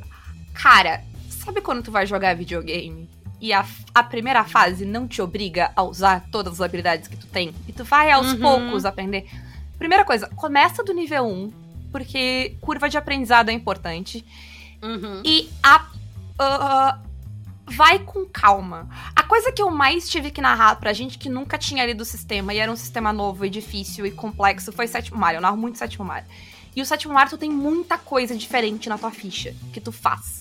Tu tem Uhum. as tuas habilidades, tu tem as tuas skills que tu vai rolar, e aí tu tem a tua nação, e tu tem 40 coisas diferentes que tu pode tipo, usar pra te dar bônus, pra te dar buff, pra te dar vantagem, pra te dar qualquer coisa naquele, naquela sessão.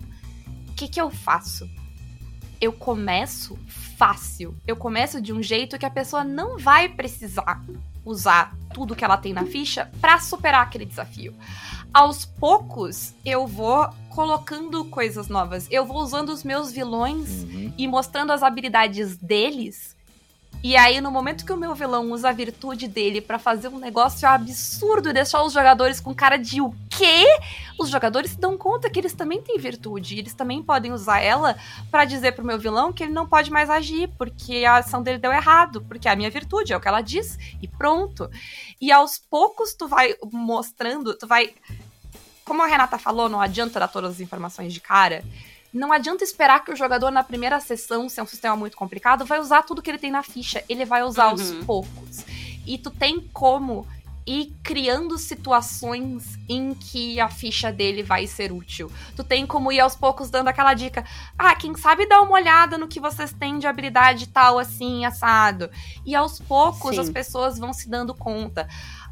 Sei lá, tem vários sistemas que tem, tipo, tu tem que queimar coisas, sacrificar coisas pra conseguir, sabe? Então, Uhum. tipo, tu pode lembrar, tipo, então, vocês podem pegar uma condição aqui, vocês podem queimar uma sorte ali, e talvez vocês consigam fazer isso. Se tu vai aos poucos dosando a dificuldade, e é por isso que na sessão zero eu sempre faço a cena tutorial. A cena tutorial é o quê? Ela é uma cena ridícula, que qualquer pessoa do nível que os jogadores são consegue derrotar sem dificuldade.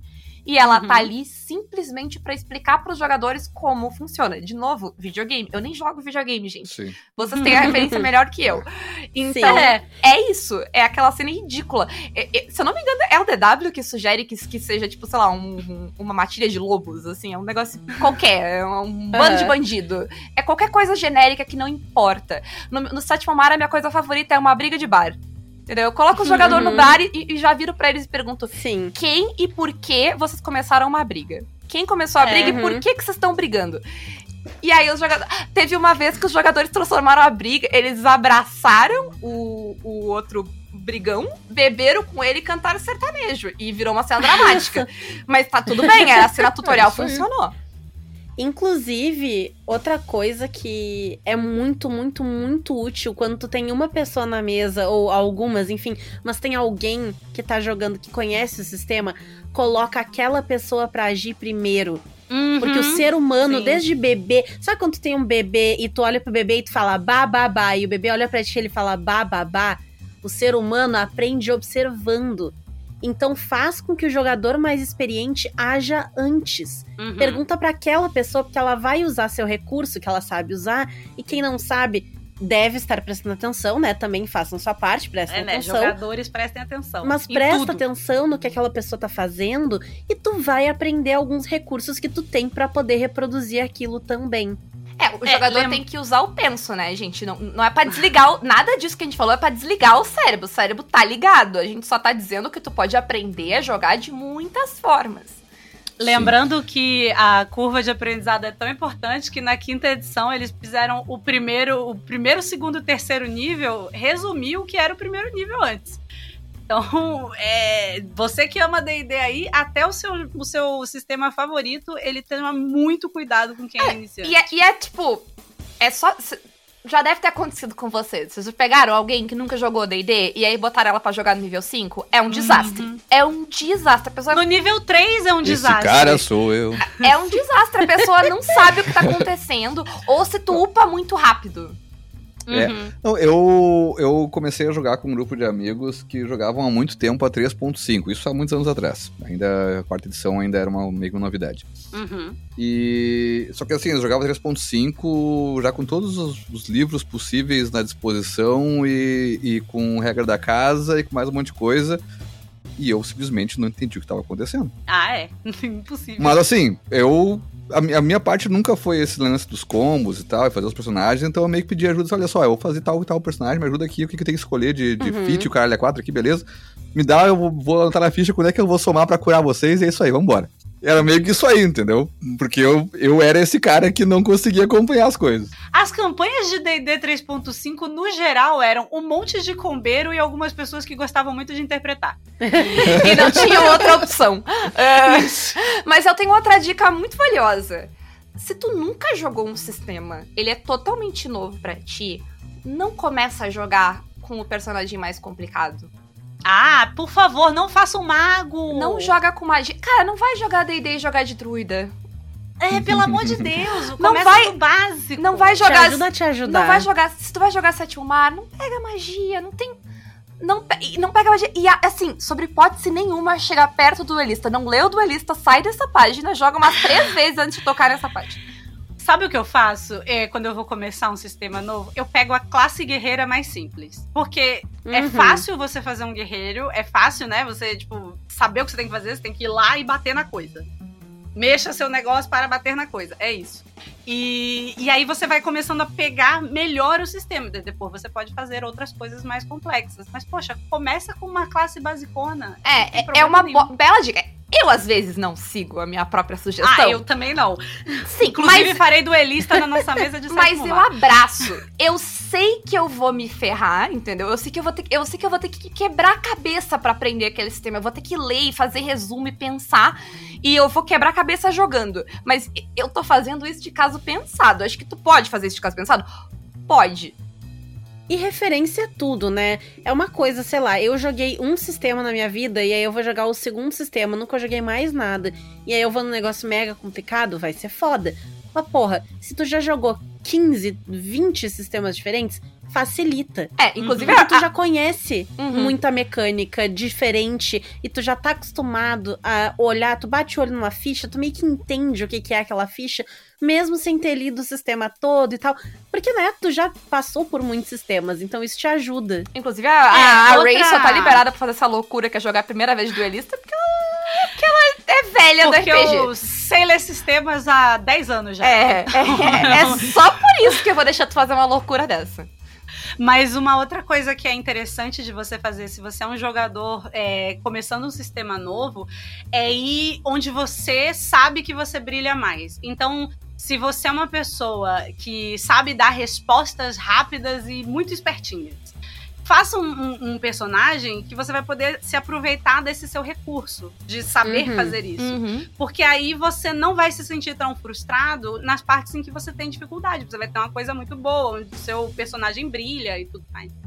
É, eu acho que até a, aquele, aquela, aquele momento que a gente tava falando sobre tu tá jogando um sistema que tem coisas que tu não gosta muito. Às vezes, uma parte do sistema não te agrada, mas outras partes tu aproveita bastante. Uhum. Então tu pode também curtir as partes que tu aproveita e se, né, deixar quem gosta das outras partes Sim. Aproveitando não aquela lá precisa também. fazer tudo também. Você só precisa não prestar tá, não atenção. tá, por exemplo, ao exemplo do. Cara, se tu não sabe o sistema de magia ou tá jogando um personagem que não é mago ali e tal, cara, tu não se envolve com isso no jogo ali e tal, aproveita as outras partes. Se tu te interessar, tu vai atrás e tal, mas foca nas coisas que teu personagem faz, ou foca em fazer um personagem que faz as coisas que tu tá apto a fazer ali também. Eu acho que é E eu acho. bom pra aproveitar o jogo, né? E, e talvez tu, sei lá, tu nunca vai querer ser a pessoa que tem aquela lista. Eu sou, eu sou o contrário, porque eu sou uma combeira safada. Se a minha ficha não tem uma lista interminável de coisas que eu posso fazer, porque eu sou uma combeira safada, mas tu nunca vai me ver fazer uma guerreira com que só pega um martelo e bate na cabeça de alguém e, dá tem um 50 combo, de... né? Eu acho insuportável. É. Tá? Eu Também. quero jogar, entendeu? Com um personagem que tem aproximadamente 50 bilhões de opção de coisa pra fazer. Sabe aquela ficha que a, que a pessoa, enquanto tá esperando o turno, ela tá dando uma revisada? Porque eu não sei Sim. tudo que eu faço de cabeça, que é muita coisa. É isso que eu quero, entendeu? Eu quero... Eu não sou uma combeira safada, eu sou completamente o oposto. E, e se você é que nem eu e não é um combeiro safado, você pode olhar os, os- os negócios, assim, as ideias de, de personagem e ir naquela que você se sente mais confortável.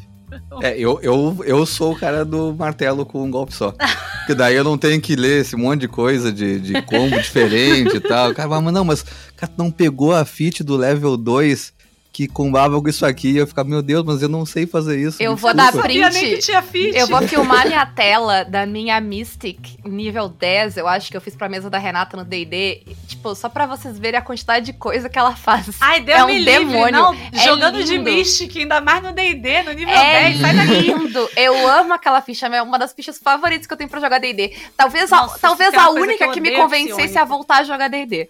Deus me livre. Vai jogar que D&D com uma vou narrar, pessoa... né? É, eu que acabou. não vou narrar isso daí. Pô, mas é, é isso que é a maravilha, né? Se tu juntar um monte de gente, vai ter um que vai gostar mais disso, outro vai gostar mais Claro. daquilo ali, assim. É, o, o importante Assim que é forma um achar. grupo balanceado, né? Exato, É. exato. Porque eu gosto de opção, eu gosto de poder fazer várias coisas. E no D&D a opção é ficha. É a- a- Eu só narro D&D se for nível 20 só clérigos. Muito específico. né? Eu amo clérigos. todo, Eu todo também. mundo, todo mundo com santuário e Spirit Guardians e nada acontece. Nada Isso. acontece. Ah, então eu acho que a gente tá se encaminhando aqui, né? Eu acho que Fechou no meio da hora aqui. loucura, eu acho que a gente deu algumas Não, dicas mas- boas. Porra, mas eu acho que, que foi. Assim, O, o que que eu, o que que eu vi de, de preocupações, assim, não é de reclamações, de preocupações, assim, pra conseguir um sistema novo. Um é leitura das coisas, a gente falou sobre ler as coisas certas e tal, ou às vezes tu não tem... Ou eu, eu, eu confesso que eu também não tenho. Eu não consigo ler um sistema do zero e, e botar na mesa e as coisas funcionarem perfeitamente. Eu gosto de ver alguém jogando, vou procurar uma stream. Dá pra perguntar o que que eu leio pra alguém que já leu. Uhum. O que que eu- o que que o eu que que leio? daqui eu preciso ler? É, É, isso a bom, Ray é perguntou o que, que eu leio do Satimaru. Eu disse, ah, Uhum. foda-se o sistema, o sistema eu explico, lê as nações. Porque Ah. isso vai ser legal de vocês saberem pra começar a jogar. Então, É, eu mas acho que. isso é, é importante perguntar pro mestre, talvez, então, o que deveria ler pra, Eu acho que pra pra tá alguém que já jogar. jogou, pelo menos. Eu não gosto de refo- reforçar essa figura do narrador Sim. como o detentor de todo o saber. Uhum. Então, Sim. alguém que já leu o sistema, talvez o narrador tá lendo pela primeira vez que nem Uhum. tu, mas al- alguém que tem um pouco mais de experiência com esse sistema vai saber te dizer, tipo, o que, que é legal, o que, que é importante de tu ler. Então, vai dar a hierarquia de, tipo, ah, se tu tiver tempo de ler só uma coisa, lê isso. Se tu puder ler mais isso. Por exemplo, Dungeon World, lê tua ficha. E deu. Isso. Eu nem lembrava que eu tinha perguntado pra você o que ler. Como fui esperta. Né? Mas, inclusive, dependendo do que tu tá jogando, olha a tua ficha e faz o contrário, entendeu? Não lê o livro pra preencher, pra preencher a ficha. Lê a ficha pra procurar no livro que tu precisa. Ah, ou então pega aquele pedacinho do livro que fala assim, como montar a sua ficha. E aí você começa só ali. Uhum. Foi o que eu fiz. É, Essa, essa engenharia reversa aí foi o que eu fiz. Lembra aquela vez que a gente jogou Conan lá na Ana? Que você estava tipo, meu Deus, como tu sabe todo o sistema. Foi isso que eu fiz. Eu abri minha ficha, Ah, a Ana me é, eu deu minha ficha nada. pronta. E ela me deu a- a- o fast play do sistema, né? Aí eu olhei, tipo, tá, eu vou olhar minha ficha aqui. Aí eu tava, tipo, não sei o que é isso. Aí eu procurava, dava literalmente Ctrl F no PDF, sabe? Tipo, tal coisa. Nossa, e foi genial, porque ninguém sabia nada. A Ana também tava narrando pela primeira vez e a Paula ensinou todos nós o que a gente tinha que fazer. Aí eu fiz, eu li isso, eu li o que eu ia fazer, e eu olhei, tipo, ah, eu vou dar uma olhada no que, que é, na, naquelas três páginas que é, tipo, mecânica básica do sistema, sabe? Que, que o sistema, ele, tem- ele vai te dizer lá, tipo, onde joga, assim que joga. Aí eu li aquilo e eu sabia jogar, eu sabia que eu tinha de opção, eu sabia mais ou menos o que eu mas eu só fiz engenharia reversa da ficha, como a Renata falou. Eu só cheguei lá com o meu corpo porque a Ana falou: não precisa ler nada, não, vou te dar a ficha pronta na hora. Eu falei, tá bom então. E ela realmente disse que não precisava nada. Mas ela me mandou Aham. o livro. Eu tinha duas horas de livros ali naquela tarde. E eu, ah, hum, vou ver qual é disso aqui. Dá pra gente sacar que é, é importante entender como é que tu aprende o sistema, né? Uhum. E, tipo assim, seja tu pegando um livro e lendo ele pra Uhum. ver se tu consegue entender o sistema, ou tipo assim, bah, prefiro ver alguém jogando, prefiro, prefiro chegar meio que, ah, não prefiro não saber nada, chegar na hora, assim, e ir no, no quente eu vou aprendendo mais fácil, porque eu leio, vejo e não entendo nada, quando eu chego ma- me atrapalha mais. É, e se entender como é que tu aprende o sistema é importante, né? Mas o- mim, aprender o sistema é olhar a mecânica básica do sistema. Por Uhum. exemplo, a mecânica básica do D&D é, toda vez que você quiser fazer um teste, você vai rolar um D20 mais alguma coisa, mais seus modificadores. Quando eu entendo a mecânica básica Sim. do sistema, ele se abre pra mim de um jeito muito mais fácil. Sim. Sim. E, eu, e uma coisa que eu gosto de fazer também, porque, sei lá, eu jogo muitos sistemas. E eu leio eles e eu vou jogar eles, e às vezes eu vou levar mais meses até eu jogar eles de novo. Em geral, se eu li um sistema e ele é um pouco mais complexo do que. Lá, se, é, um- se ele é um PBTA, foda-se. Eles são todos iguais. Mas ah, se ele é um sistema. Não, se ele é um A, na- a nação Apocalipse Engine vai, vai não, não. não, é Ah, não foi isso que eu quis dizer. O que eu quis dizer foi que, tipo, eu não tenho tanta. é, Tipo, é mais fácil pra eu lembrar como ele Sim. funciona, porque eu, eu lembro da coisa Uhum. básica dele. Agora. Porque a mecânica dele básica vai ser sempre a mesma Exato. também. Então eu não Isso, exato. preciso fazer anotações da mecânica básica deles. Sim. É, É que nem, sei lá, em D20s, cenários né? de D&D, gente. É tudo a mesma mecânica. Eu li- Não precisa ler Forgotten Realms, não. ex- Então, o que que eu. o- por exemplo, eu li o sistema do Alien. Eu joguei duas sessões só. Mas eu li o sistema do Alien. Ele funciona numa mecânica que eu conheço. Porque eu já joguei outros sistemas daquela sessão. Mas ele tem várias coisas mega específicas pra aquele cenário. Eu tenho anotações daquele sistema. Pra quando eu for jogar de novo, eu não vou ler aquele negócio todo de novo, porque é muito grande. Eu vou olhar o que eu anotei. Então, é porque eu sei que isso funciona pra mim. Então, Nossa, se eu anotar não funciona, mas eu risco o livro inteiro. É, então, eu acho que tu tem que. é, é, Esse negócio que tu falou de descobrir o que que funciona pra ti é muito válido. Descobrir o que, que tu gosta também, que tipo de experiência tu quer. Eu sei que tem sistemas que eu olho e, tipo, eu não quero essa experiência. Eu não Uhum. quero mais. A experiência do DD é uma experiência que eu não quero mais. Eu já joguei ela, joguei ela bastante. E no momento, pelo menos, eu não quero mais ter ela. Eu não tô mais interessada nela. Então, se algum sistema me parece que vai ter essa experiência, tipo o Pathfinder, eu não vou ler porque eu não quero. Não vou gastar meu tempo. Isso, isso não Uhum. quer dizer que isso é ruim, ou que eu odeio esse sistema e que eu acho que vocês são ruins porque vocês gostam desse sistema. Não, é porque eu não gosto, é meu, é pessoal. Sabe? É. Inclusive, porque o D&D se propõe, ele faz bem. Gente, não gostar de uma coisa que você gosta, alguém não gostar de uma coisa que você gosta, não é uma ofensa. E até mesmo quando tu vai, quando tu vai entrar num grupo que talvez tu, a experiência não seja a que tu tava procurando, mas tu pode tentar fazer a melhor possível dela, né? Uhum. Pode tentar achar dentro daquele jogo o que, que tu vai achar mais legal, né? Porque às vezes tu tá, tu, acontece muito não quando tu tá entrando numa mesa com pessoas que tu não conhece, porque daí tu vai numa mesa com pessoas que tu não conhece, com um sistema que não é o que tu tá afim de jogar, aí já tem um problema anterior a isso, né? É, por quê? É. Né? É, A É. Mas pergunta que quando você é- se deve, deve se é, fazer nesse momento é por exatamente. quê? Mas quando é o, quando é o grupo, né? Quando é o grupo que tu, que tu tá acostumado a jogar, ou que tu quer jogar com aquelas pessoas que são teus amigos e tal, ah, talvez não seja esse o jogo que eu quero jogar. Mas Uhum. alguma coisa tu vai achar dele que tu tem que entender da onde é que vem isso, né? Gente, eu só queria dizer que a vida é curta demais pra jogar RPG ruim. Se tá ruim, Ah, é. procura. Tem, gente, tem. Eu sei que é difícil às vezes, tá? Principalmente, né, pra minorias, por questões de segurança e tal. Mas Ah, é procura. mais difícil se você é um homem branco dia. Ah, Jogar é. RPG? É, mas procura. Tem lugares que oferecem mesas exclusivas, tem lugares que oferecem mesas seguras. Vai atrás, gente. Não, não sejam reféns de mesas ruins, porque é muito triste jogar a mesa que a mesa é horrível, o Uhum. mestre é um carrasco, o, a- o sistema é, o- é um sis- sei lá. Eu, eu sempre fico muito triste com gente que gosta de interpretar jogando D&D, não joga D&D, porque tô jogando D&D, sai daí. Tem uma parada também que é assim, é difícil encontrar mesas seguras, né? É difícil. Existem recursos e, e eles são poucos.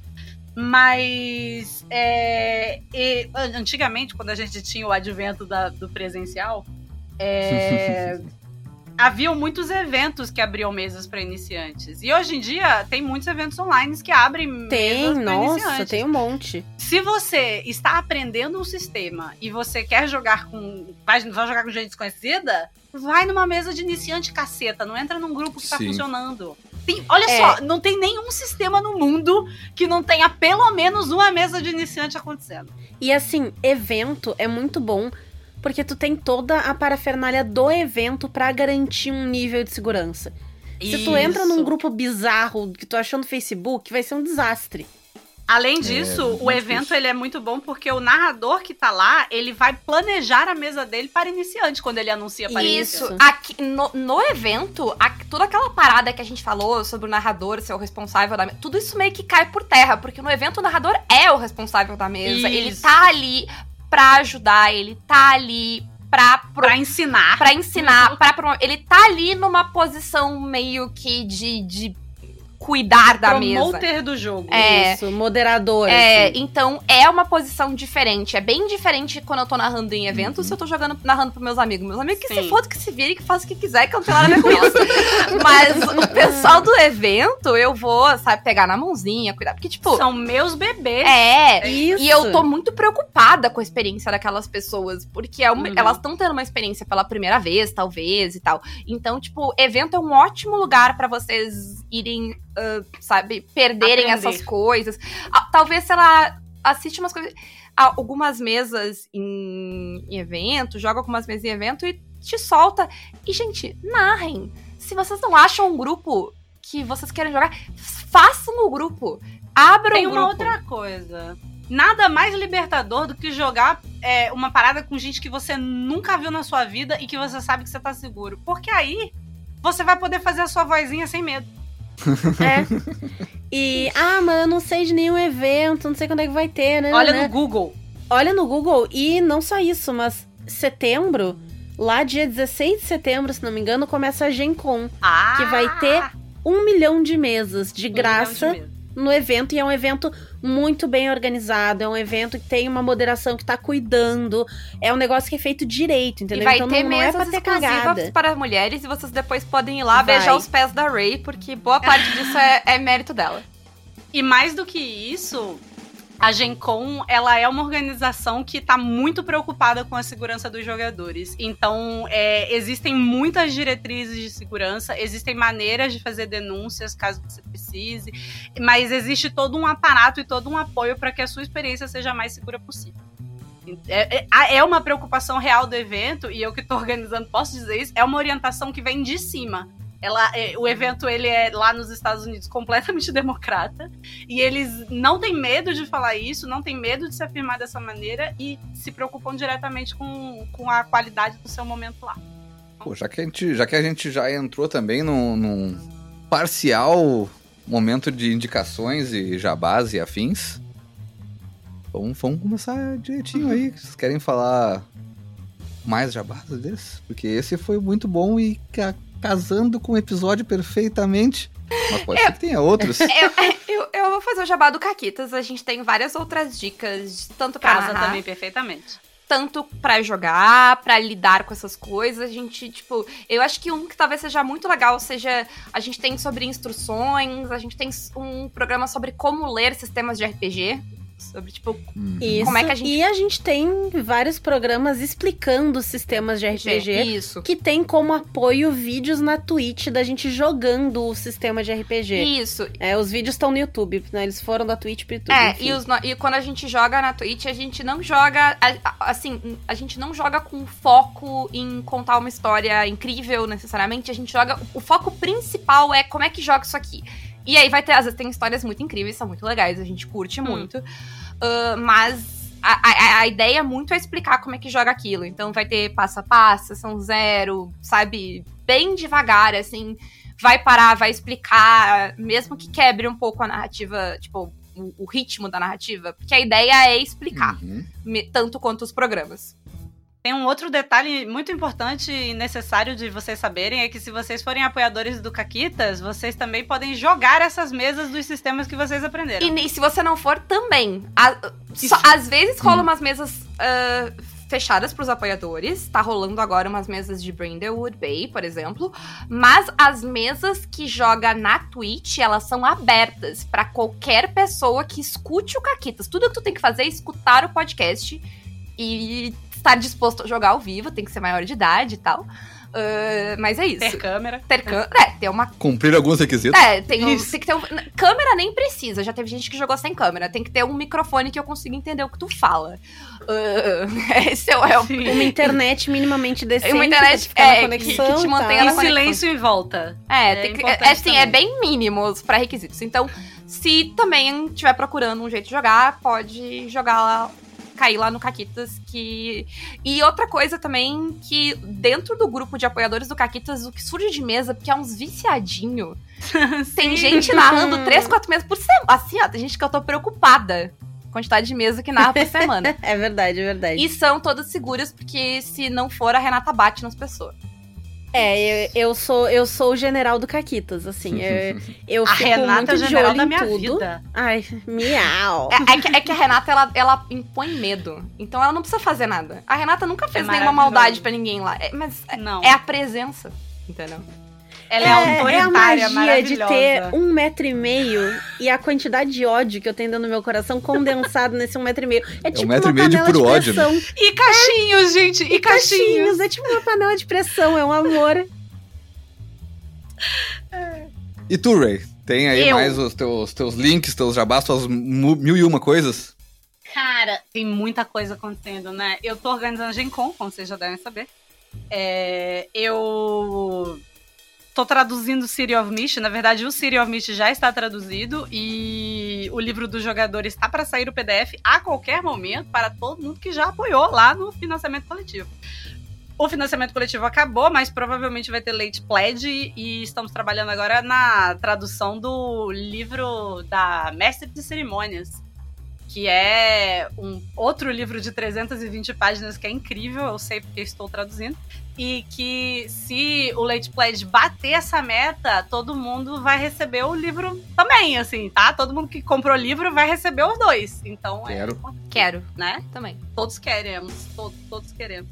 Além disso, é, eu vou jogar a final, a minha final, a minha semifinal da UFP no dia 9, na segunda-feira, e eu queria que vocês fossem lá torcer por mim, porque eu preciso ganhar essa luta. Porque eu quero ir pra final, Uhum. arrasar com a, a, a cara de todos, ganhar vitoriosa e sair com meu troféuzinho. Então, Peraí, por que- favor. agora- agora- essa daí pra mim foi nova agora. Como assim? Que? Ah! Não está por dentro do mundo das mulheres do RPG, senhor Tito? Ah, desculpa, não sei o que tá acontecendo.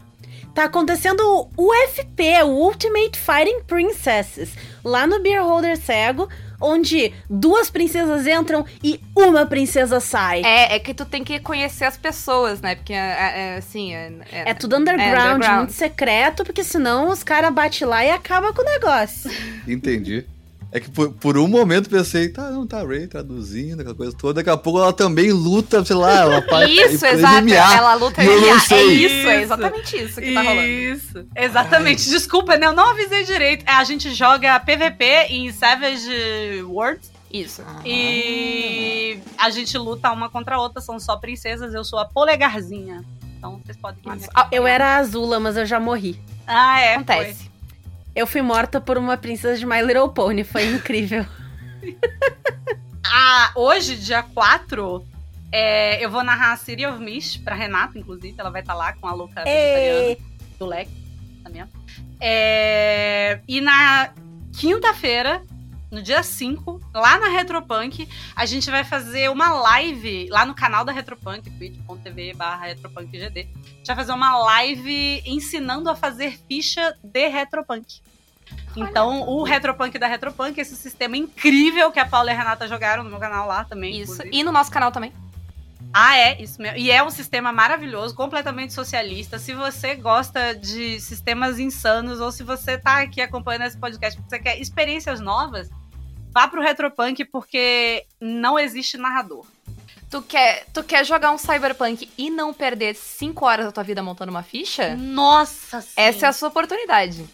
E é tão É. legal, é um sistema muito socialista. O seu objetivo é destruir o capitalismo. Então, Já me convenceu. né? Vamos fazer, a bom, ensinar né? a fazer ficha. É um sistema que não é fácil, né, de fazer ficha, assim, você não pega o jeito ali. Então a gente vai ensinar a fazer ficha, dar umas ideias. E vocês podem ver o Caquita sobre o Retropunk também, que tem.